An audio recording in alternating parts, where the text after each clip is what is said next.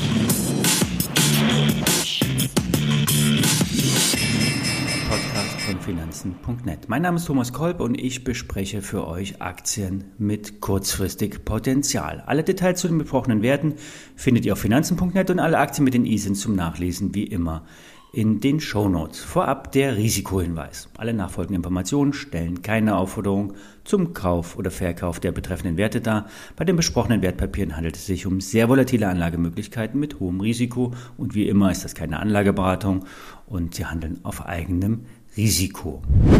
Ibotec weitet die Forschung im Bereich der Batteriematerialien für Elektroautos und stationäre Energiespeicherung weiter aus. Der Nischenanbieter wird sich an drei geförderten Forschungsprojekten zur Weiterentwicklung innovativer Batteriematerialien beteiligen. Partner sind unter anderem die renommierte Fraunhofer Gesellschaft, die TU Braunschweig sowie einige Konzerne aus der Automobilbranche. Neben der Erschließung neuer Stoffkombinationen wird Ibotec damit die Entwicklung eigener Batterieprodukte vorantreiben. Derzeit ist die Thüringer äh, Firma nur äh, ein Zulieferer für die Stromspeicherindustrie. Jetzt will die Gesellschaft noch mehr vom Megatrend Batterien und vor allem stationären Batteriespeichersystemen profitieren. In eigenen Öfen wird Material für Lithium-Eisenphosphat, sogenannten LFP-Batteriezellen, auf den Markt gebracht. Die LFP-Batterien haben allerdings nur eine geringe Reichweite und werden nur in reinen Stadtfahrzeugen eingesetzt. Für die Grundrohstoffe interessieren sich die Firmen wie Vata. Angeblich stehen auch schon die Chinesen und die Koreaner für die Produkte von Ibutec vor der Tür, beziehungsweise in der Videokonferenz. Im Kernsegment Batteriematerialien rechnet der Vorstand in den kommenden Jahren mit einer mehr als Verzehnfachung der Umsätze im Vergleich zu 2019. 2025 sollen bereits bis zu 30 Prozent der Gesamtumsätze in diesem Bereich erwirtschaftet werden. Ibotec erwartet im laufenden Jahr fast 40 Millionen Umsatz und eine Marge in Richtung 20 Prozent. Die mittelfristige Prognose geht von 100 Millionen Umsatz aus. Die Marge soll hoch bleiben. Die Firma hatte unlängst durch eine Kapitalerhöhung die Kassen gefüllt. Dadurch ist der Streubesitz etwas gestiegen. Platziert wurde alles bei institutionellen Investoren und die Eigentümerfamilie ist aber weiterhin mit über 60 Prozent äh, Hauptaktionär.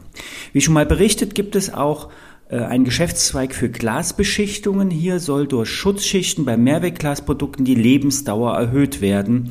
Auch der Medizinbereich ist stark. Hier stammen chemische, äh, hier werden chemische Katalysatoren für Medikamente, zum Beispiel Blutdrucksenker, hergestellt. Die Aktie läuft derzeit etwas seitwärts. Haug Aufhäuser sieht eine angemessene Bewertung bei 64 Euro.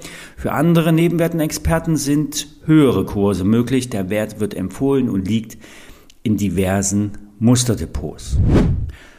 Kurz vor den Zahlen von ähm, Jinko Solar wünscht sich Moritz eine Analyse. Die Aktie hatte eine starke Konsolidierung hinter sich. Von rund 90 Dollar gab der Wert in den letzten Monaten massiv ab stützt äh, derzeit eine Unterstützung oder stürzte kurz unter eine Unterstützung bei 55 Dollar und versucht sich nun bei 37 Dollar zu stabilisieren. Aus charttechnischer Sicht sieht der Wert nicht rosig aus. Von einem Signal ist derzeit nichts zu sehen. Aus fundamentaler Sicht ist der Solarmodulhersteller weltweit die Nummer eins. Steigende Modulpreise bzw. nicht mehr fallende Preise sprechen für die Branche.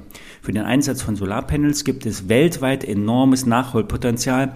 Deutschland ist mit 14 Prozent Solarstromanteil schon sehr weit. Weltweit sind es nur drei Prozent von der Sonnenenergie abgedeckt. In diesem Jahr wird mit einem stolzen Wachstum von 40 bis 50 Prozent beim Absatz gerechnet. Weiterhin könnte der sogenannte Joe Biden-Effekt ins Feld gezogen werden. Schließlich will der amerikanische Präsident die Stromversorgung der Amerikaner deutlich nachhaltiger aufstellen. Solarstrom könnte hier einen Beitrag leisten. Fazit. Die Kiste ist heiß. Kluge Investoren warten die Marktreaktion auf die Freitagszahlen ab und springen dann auf den anfahrenden Zug auf. Mutige Investoren gehen einen Zock ein, investieren schon heute, setzen einen Stop unter die letzten Tiefs. Der Gesamtmarkt, der ist weiterhin stark. Wir stehen auf einem hohen Plateau. Es kann durchaus dynamisch nach oben gehen. Allerdings ziehen einige Gaps nach unten an. Die am Dienstag besprochenen 1000 Abwärtspunkte im DAX sind weiterhin ein Szenario. Soweit für heute. Wir hören uns morgen, wenn ihr mögt.